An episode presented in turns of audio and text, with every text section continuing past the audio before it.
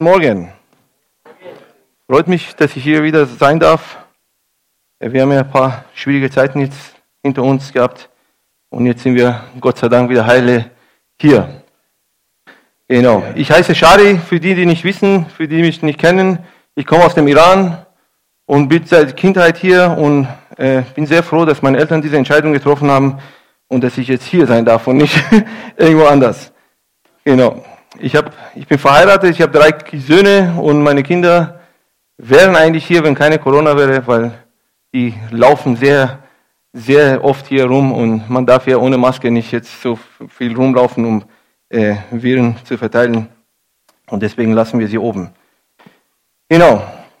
Wie viele von euch wissen, wir haben ja vor drei Monaten Corona gehabt und wir waren, ich war persönlich zehn Tage fast im Krankenhaus und da war ich stark unter, weil ich viel gehustet habe, unter Codein, äh, damit der Husten aufhört. Und in dieser Zeit, wo ich unter Codein war und ein bisschen geflogen bin, hat der Herr mich irgendwo erwischt und hat mir ein paar Offenbarungen gezeigt, die ich mit euch einfach teilen will. Äh, früher hätte ich nicht gedacht, dass Leute unter Drogen irgendwie richtig Offenbarungen kriegen, aber heute denke ich tatsächlich, der Herr kann jeden erwischen, wo er, wo er erwischen will. Ja? Und das ist bei mir Gott sei Dank so gewesen. Und ich habe wirklich Offenbarungen über mein eigenes Leben gehabt, Sachen, die ich seit Jahren damit zu kämpfen habe. Ich habe beispielsweise, ich bin 39 und seit, seit ich mich erinnern kann, habe ich mich so stark meine Nägel gekaut, dass, dass es wirklich fast keine mehr da ist. Es hat so oft wirklich paar Mal die Woche hat meine Nägel fast geblutet, weil ich einfach das nicht irgendwie lassen konnte. Und irgendwie nach der Corona ist alles weg. Ich habe seit drei Monaten habe tatsächlich mir zum ersten Mal eine Nagelzwieger gekauft und schon drei, vier Mal. Ich wusste gar nicht, dass meine Nägel so schnell wachsen. Und äh, genau und auch viele persönliche äh, Offenbarungen, Ermutigungen, Warnungen und und ein paar von denen will ich mit euch teilen heute. Ich hoffe, dass keiner unter Drogen hier steht, damit er mit eurem richtigen Herzen das hört und nicht mit dem irgendeinem schwebenden Herz, äh, dass ihr vom Geist gefüllt seid und das durch diese Geist einfach äh, hören könnt. Äh, genau, diese Gedanken, die ich heute habe, sind tatsächlich Warnungen, die, wenn man die richtig hört, kann es auch wirklich ermutigend sein. Für mich persönlich war es wirklich lebensveränderlich und mein Leben wurde wirklich verändert durch diese Gedanken, durch diese Warnungen, die Gott gegeben hat, weil ich davon überzeugt bin, alles, was Gott gibt, steckt Leben drin. Und Gott gibt einfach keinen, keinen tote Gedanken oder tote Geist zu uns. Er gibt uns Geist, der, der unsere Ängste wegnimmt, der uns, uns befreit, der uns wirklich erlöst von vielen Sachen. Und, aber es sind halt auch Warnungen drin. Und diese Warnungen führen eigentlich am Endeffekt zum Leben. Äh, wir wissen ja, wie, wie seid ihr alle in dieser Welt, ne? heutzutage hört man so viel, so viel äh, Theorien. Ob dies Verschwörungstheorien sind oder Fakten sind, ob das tatsächlich Sachen umgesetzt wurden und man sieht tatsächlich Sachen, die, die auch da sind, wo es, wo es gar nicht so, so Verschwörungen äh, sind, aber die sind da. Und ich möchte auch gar nicht äh, darauf eingehen, weil es gibt so viele, so viel. Und ich denke, dass einfach vom Kanzler aus nicht der, der Ort ist, wo ich äh, Theorien analysieren kann, was wahr ist und was nicht wahr ist, sondern äh, unser Auftrag ist was anderes. Und es führt einfach nur zum Verwirrung am Endeffekt. Und ich möchte gar nicht auf diese Theorien, aber jede kennt mindestens, mindestens, wenn man sich wirklich zehn Minuten hinsetzt, mindestens 100 Theorien, na, was, was heutzutage abläuft in Zeitungen und in, in Mundart, dass, dass einfach Leute darüber reden. Und ich habe durch diese ganzen Krise, die wir hatten, diese drei Monate und im Krankenhaus und wieder raus, äh, es war tatsächlich, muss ich ganz ehrlich sagen, mein erstes Mal in meinem Leben, wo ich im Krankenhaus war und ich wusste gar nicht, dass man so viel Zeit hat. Ich dachte, da hat man wirklich mehr zu tun. man liegt sich einfach 24 Stunden da, man schläft einfach äh, 6, 16, 17, 18 Stunden und diese 6, 7 Stunden, was man hat, hat man eigentlich nicht viel mehr zu tun, als zu denken. Und in unserer Gesellschaft, wo, wo so viel, so viel läuft, kann man ja nicht so lang Zeit denken. Oder zumindest habe ich nicht gehabt und habe auch nie das gemacht. Ja.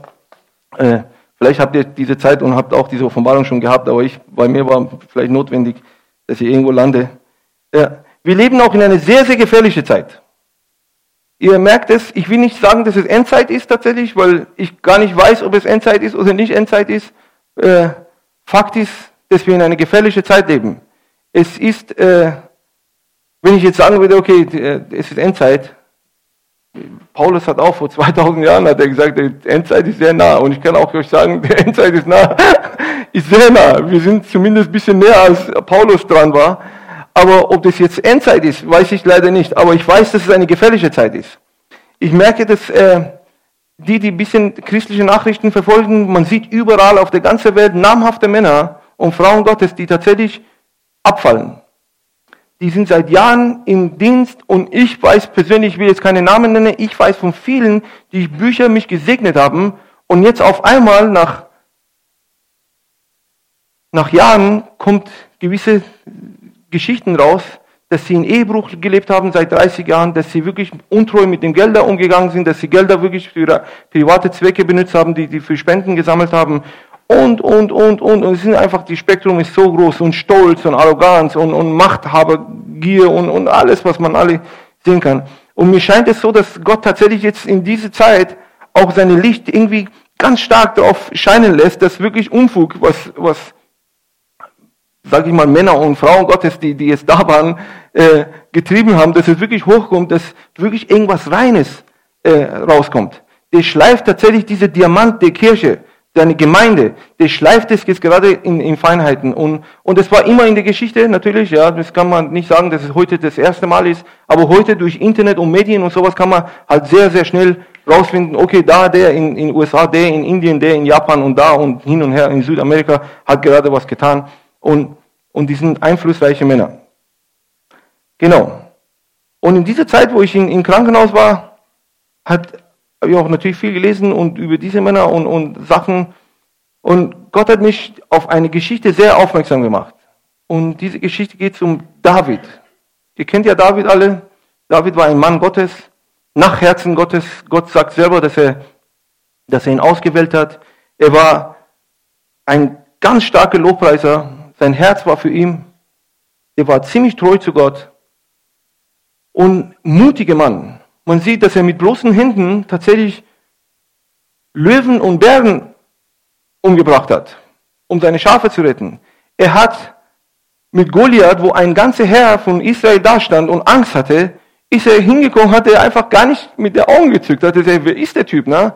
Dass er drei Meter groß ist oder zweieinhalb Meter, ist es ihm egal gewesen. Der hat gesagt, der darf das nicht machen. Mit dem Volk Gottes darf er sowas nicht machen. Und gib mal her. Ich werde ihn erledigen. Und, und ich meine, was für ein Typ, ne?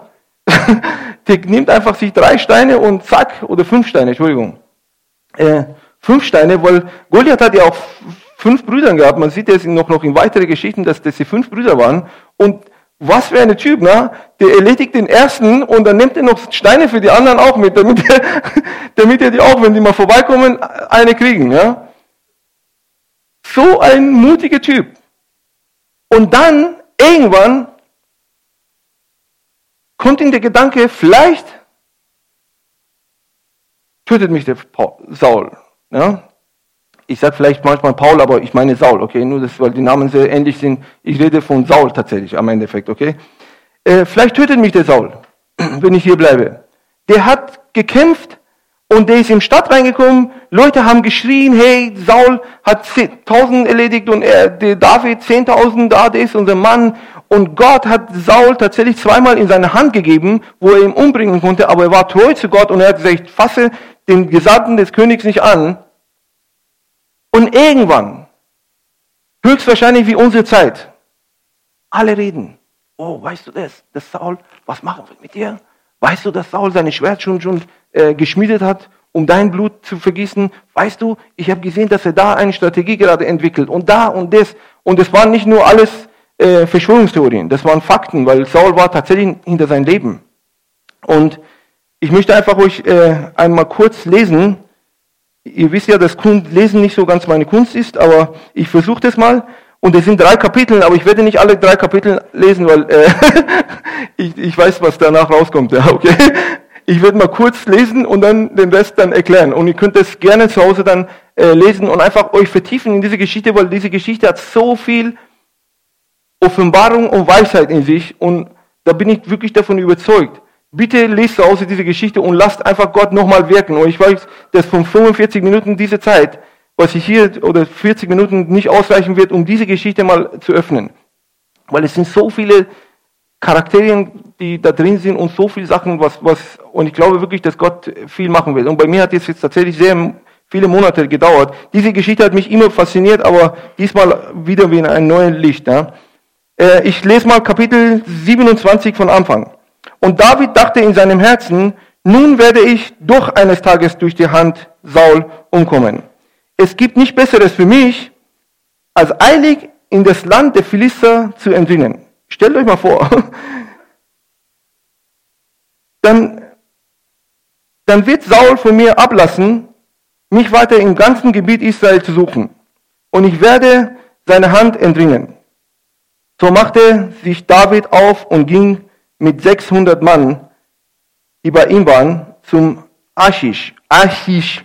Nicht Haschisch, okay, weil wir jetzt gerade von, Drogen gesprochen haben. Das ist Aschisch. Ja, ich, ich, ich, hoffe, dass ich das richtig ausdrücke. Ja. Den Sohn, den Mauch, den König von Gad, über. Und David blieb in, beim Aschisch im Gad, er selbst und seine Männer, jeder mit seinen Frauen und sein Haus. Und dann kommt die, die Namen der Frauen und alles drum und dran. Und äh, springen wir über äh, Vers 5. Und David sagte zum Achish, wenn ich, in, wenn ich Gunst in deinen Augen gefunden habe, dann gibt man mir einen Platz in einen der Städten auf dem Land, damit, dort, damit ich dort wohne. Denn sowohl dein Knecht, äh, denn wozu soll dein Knecht bei dir in Königsstadt wohnen? Und Aschisch gab ihm an diesem Tag Ziklag. Die sind ja Zungenbrecher, die Namen, das ist der Wahnsinn. Warum? Darum hat Ziklag den König zum Juda gehört bis zum heutigen Tag. Die Zeit aber, die David im Gebiet der Philister wohnte, war ein Jahr und vier Monate. Und jetzt erzähle ich schon die Rest der Geschichte, okay? Weil sonst wird es äh, äh mit meinen Kunsten, wie gesagt, wird sehr langweilig. Äh, und in dieser Zeit, wo David im, äh, beim Philisterkönig war, wurde er tatsächlich zu einem Pirat. Der ist versteckt, rausgezogen, hat Völker äh, ermordet und komplette Dörfer ausgerottet, damit keine Zeugen da sind, um für seine eigene Tasche was zu holen. Guck mal, wie tief. Wow. Da muss jemand vorbei. Hat jemand gehupt, oder? Stelle war vor, wie viel Abfall man erleben kann, dass man wirklich als der Gesamte, der einmal König sein soll, Piraterie treibt. Der ist einfach hingegangen, um seine eigene Durst nach Gier und nach Geld und, und Macht zu löschen. Und dann macht er natürlich das für, für ein paar äh, Monate und irgendwann kommt Krieg zwischen Philister und die Israeliten. Und David, der gefallene Mann jetzt gerade, bot sich den König an und sagt, ich kann als dein Leibwächter in Krieg ziehen und dich, den König, der Feind Israel, beschützen. Und natürlich der König, hurra, ja, natürlich der Mann, der für Israel Tausende getötet hat, will jetzt mein Leibwächter werden. Natürlich, komm mit. Und als sie in Krieg ziehen, und der General von Philister drüber zieht, um das Ganze zu checken, das letzte Mal, guckt er auf einmal David an und sagt, wer ist denn das hier? Und da kommt er zu König und sagt, ist das nicht der David, wo die Philister, wo die Israeliten geschrien haben, Saul hat tausend getötet und er hat zehntausend und du willst ihn mit in den Krieg ziehen? Sagt er, ja, der war treu die letzten Monate, die er bei uns war, habe ich gar nichts Böses an ihm gesehen. Und sagt er, du, du hast doch nicht alle Tassen, oder? Du kannst doch, was ist für, für ein Mann wie David, besser, wenn er mit uns in Krieg zieht und auf einmal wendet er sich und, und tötet dein Volk, um bei seinem König irgendwie Gunst zu finden. Und natürlich kommt der König dann zu David und sagt, es tut mir leid, du kannst es nicht machen, du musst dann abziehen. Und David wird traurig tatsächlich und dann geht er.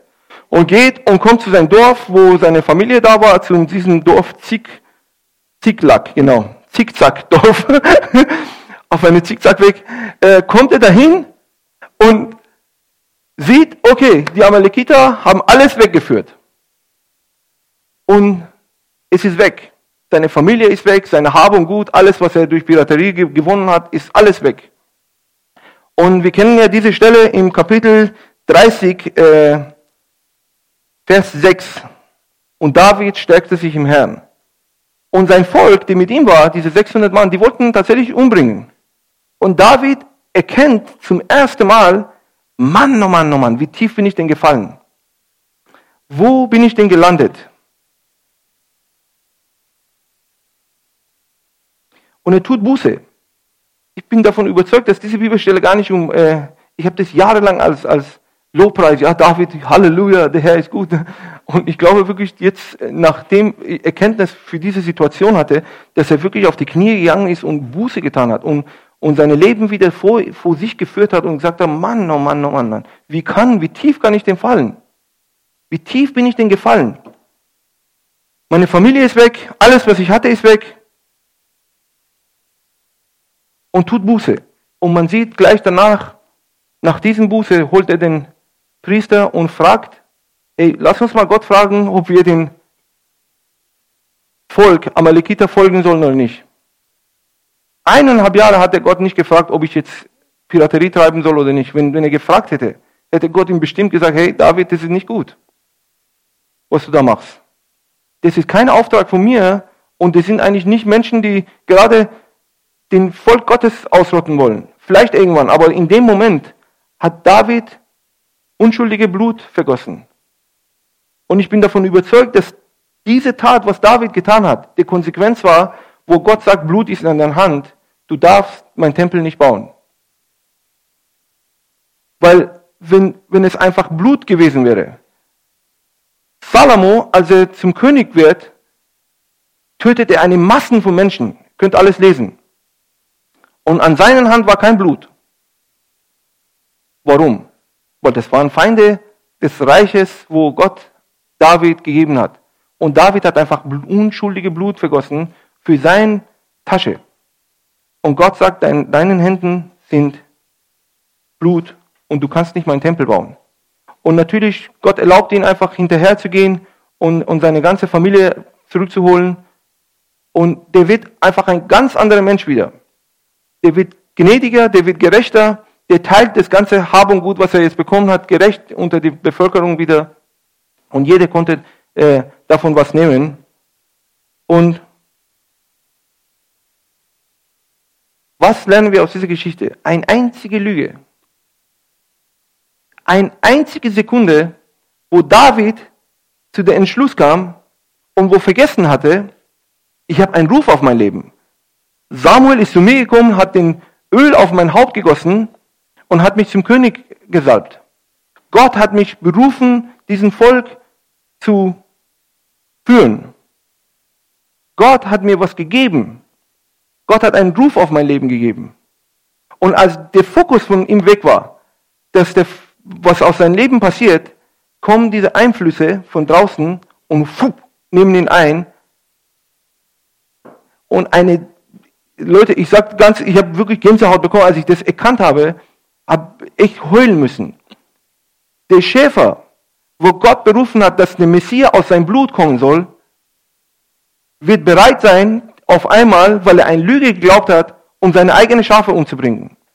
Der war bereit, in den Krieg zu ziehen und sein eigenes Volk zu schlachten.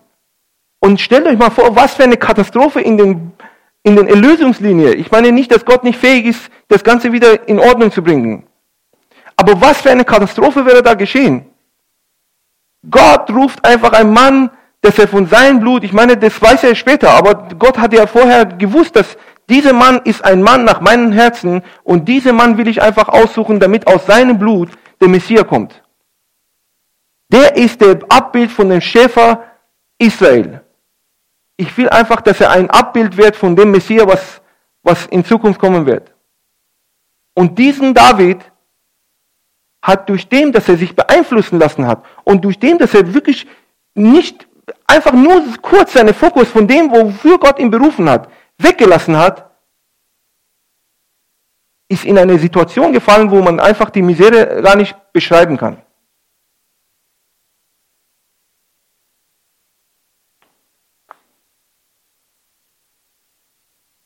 Und jetzt ist die Frage, wofür bist du berufen? Wofür bin ich berufen? Warum hat dich Gott und mich und dich gerettet?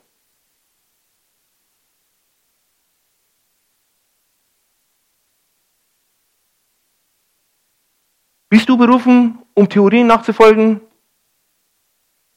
Oder bist du berufen, den Weg zu gehen, wofür Gott dich berufen hat? Versteht ihr, wir haben, viele von uns haben vielleicht einen spezifischen Weg, wo Gott gesagt hat, hey, X und Y, ich will, dass du da diesen Weg gehst. Und viele von uns haben eigentlich erkannt und wissen, welchen Weg sie gehen müssen. Viele wissen vielleicht nicht spezifisch diesen Weg, den sie gehen müssen. Aber es gibt einen, einen generellen Weg, der in der Bibel steht.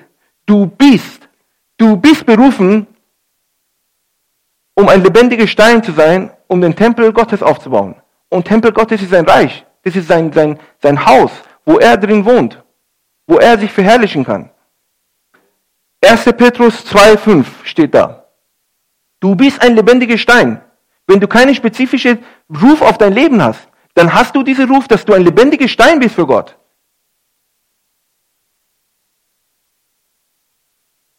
Du bist berufen, um Gott zu verherrlichen. Egal wie schräg du dich benimmst in deinem Leben.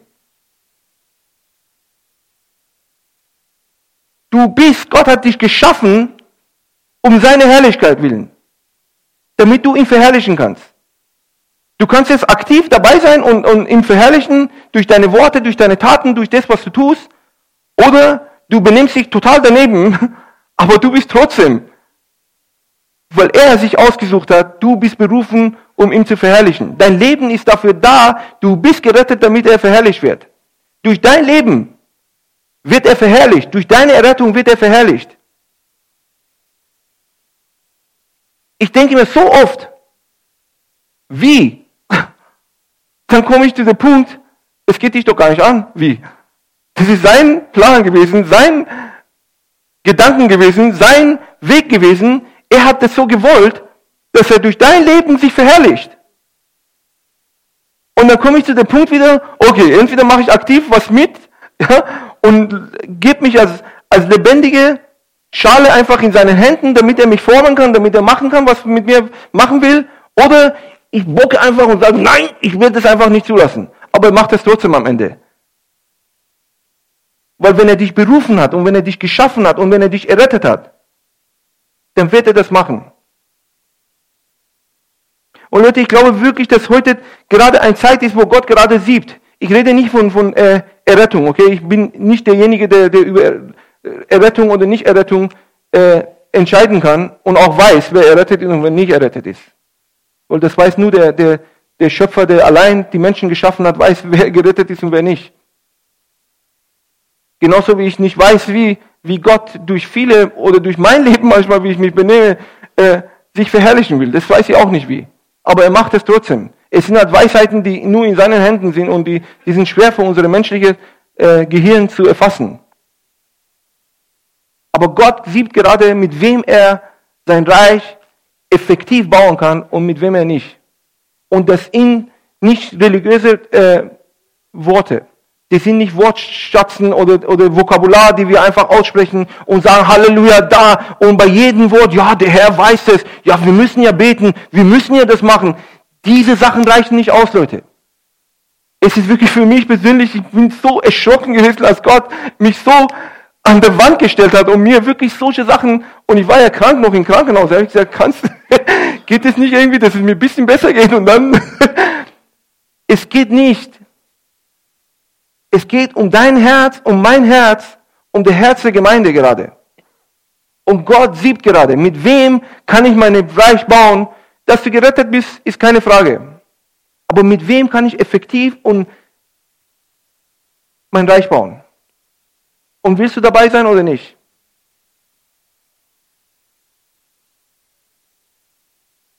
Ich will euch auch wirklich nicht entmutigen. Das ist wirklich, für mich ist eine, eine Ermutigung, dass Gott Sachen zu uns sagt. Weil ich denke, wenn er nicht sagen würde und dann irgendwann ich vor ihm stehen würde und sagen würde, okay, du hast mir doch gar nicht gesagt, sagt er, natürlich habe ich dir das gesagt. Du hast nur nicht gehört. Gott redet immer. Gott warnt seine Leute. Gott hat die Volk Israel sechs, siebenhundert Jahren gewarnt, gewarnt und gewarnt und gewarnt und gewarnt, und bis er sie äh, in Sklaverei abgegeben hat. Und die waren immer noch nicht vergessen. Möge es nicht bei mir und bei dir 700 Jahre dauern, weil dann, dann haben wir was verpasst.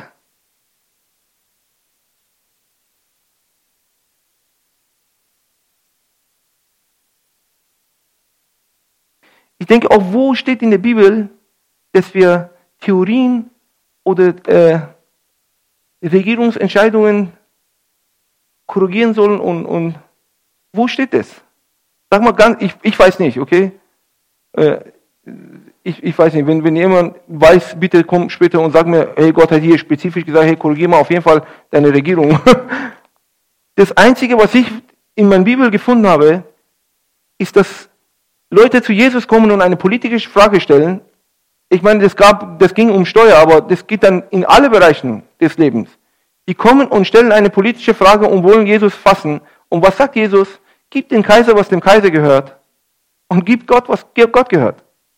Es ist jetzt in Finanzen gemeint, aber in, ist, du kannst das eigentlich fast in alle Bereichen deines Lebens benutzen, diese Wort. Gib, was Gott gehört, Gott, und gib, was dem Kaiser gehört, dem Kaiser. Und wir reden von einer eine, eine Regierung damals, die sehr, sehr korrupt war, der wirklich den, die, die Länder, die erobert haben, die Römer, haben das als zweite Gesellschaft gesehen. Die waren einfach gar nicht zweite Mensch sozusagen. Die haben gar nicht so viel mehr Wert gehabt. Die, die Römer waren, waren wertvoller als die, die nicht Römer waren.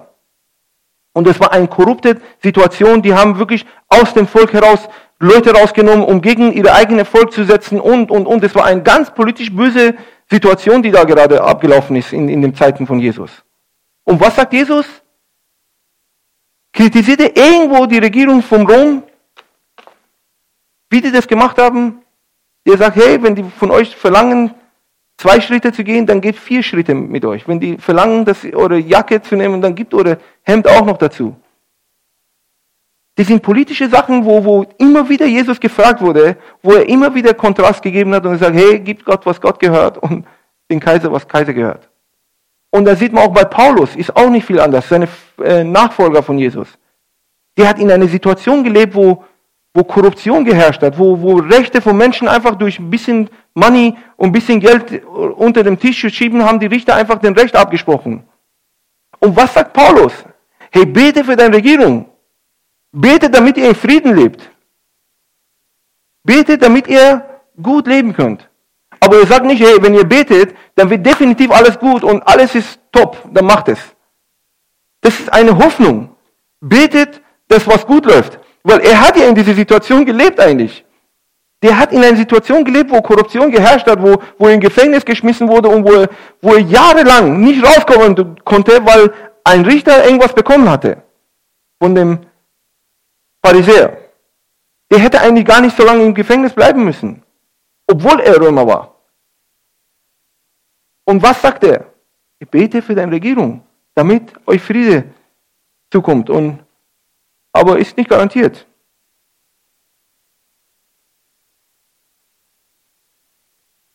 Ich will auch wirklich ernsthaft, ich bin nicht jetzt hier, um, um, um die Regierung zu verteidigen. Ja? Ich weiß nicht, ob die alles richtig machen, alles falsch machen. Ich bin auch gar nicht in der Lage, meine Wissen und meine intellektuelle Wissen reicht einfach gar nicht aus, um diese Sachen zu, äh, äh, zu beurteilen und zu urteilen. Es sind so viele Sachen, so viele Sachen. Ich, ich habe jetzt tatsächlich, äh, ich bin ja ein Nachrichtenlesefreak. Ne? Es gibt fast keine Zeitung, wo ich pro Tag nicht lese. Das sind, ich ich habe eine, eine ganze Reihe von Zeitungen, von, von Billigzeitungen bis, bis gute Zeitungen. Ich lese fast alle Zeit, ich habe auch viel Zeit tag, tagsüber, ich fahre ja Taxi ne, und sitze irgendwie Taxi und jetzt ist ja eh nicht so viel los, einfach Zeitung zu lesen.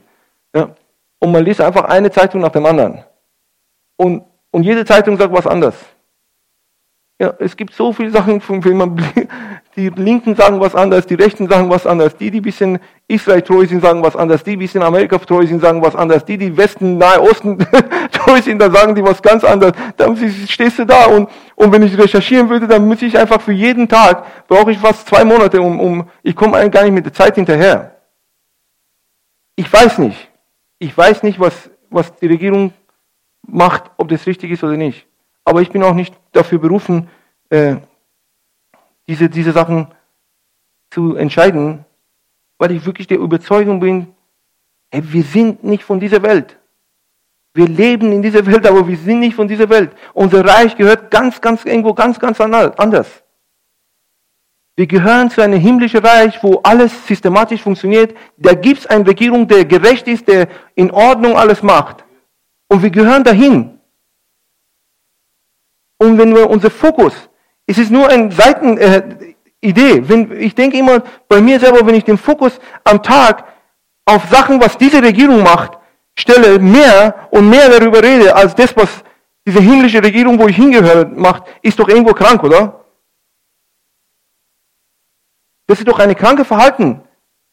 Wenn ich, wenn ich die ganze Zeit irgendwo hinkomme und von Franz Familie irgendwo erzähle, anstatt von meiner eigenen Familie, wie ich meine Kinder liebe, wie ich mache, das ist doch irgendwie gestört, wenn ich immer über, kennst du diese, den, den ganzen Tag über dem und dem und dem und dem, anstatt, ich meine, das kann auch gute Sachen sein.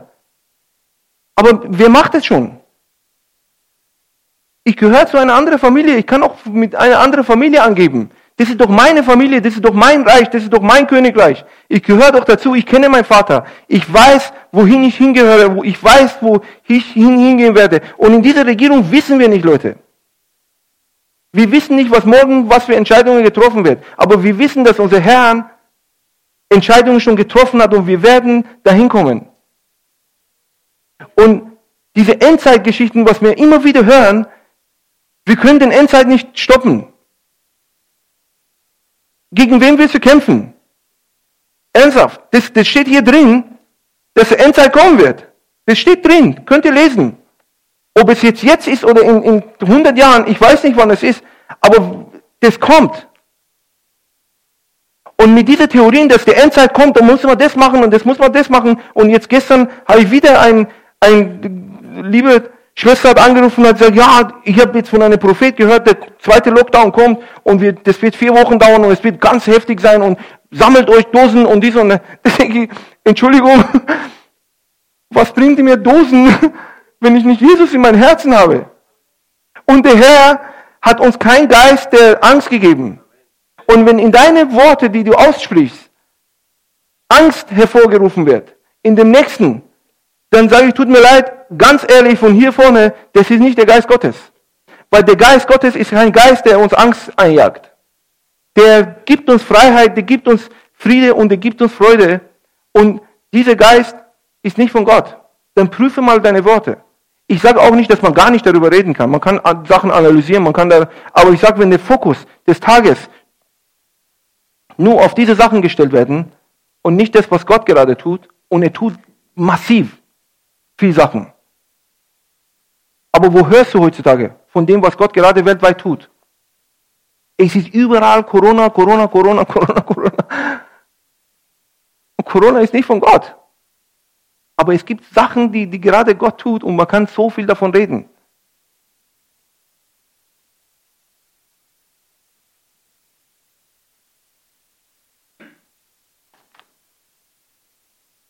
Und am Endeffekt denke ich, diese Theorien bringen Gott was Verherrlichst du Gott tatsächlich durch diese Theorien, die du aussprichst?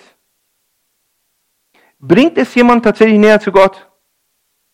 Führt es jemand dahin, wo er sagt, wow, diese Theorien haben mir so eine gute Erkenntnis gegeben, jetzt habe ich wirklich keine Angst mehr. Wow, wow, ich bin jetzt total. Hast du schon mal jemand, ich habe noch nie jemanden erlebt, der, der wirklich sagte, okay, jetzt weiß ich, wie der Plan der Regierung oder Regierungen oder Weltregierung läuft. Jetzt weiß ich, wie das ist, den kann ich mich jetzt wappnen. Ne? Hast du schon mal jemanden gehört? Ich habe noch nie jemanden gehört. Das kommt immer, wuh, wuh.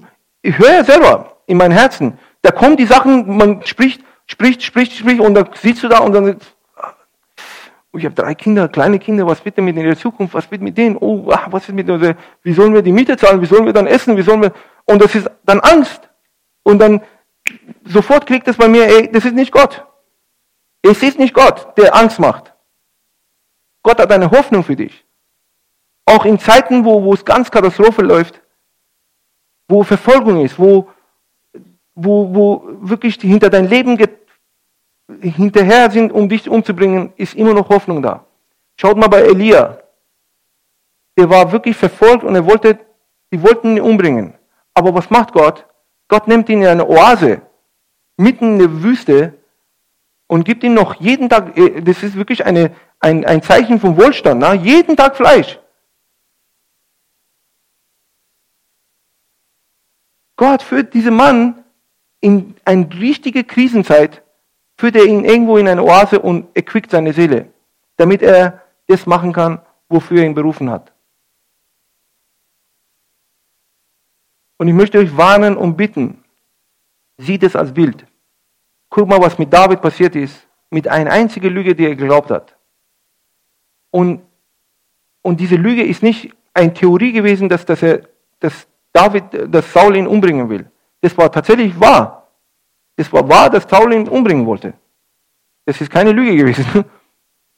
Aber er hat seinen Fokus abgewendet von dem, was Gott für ihn vorbereitet hatte und wo Gott ihn eigentlich haben wollte und hat seinen Fokus dahingestellt, wo, wo Saul oder die Regierung oder Teufel, wie man auch das nennen will,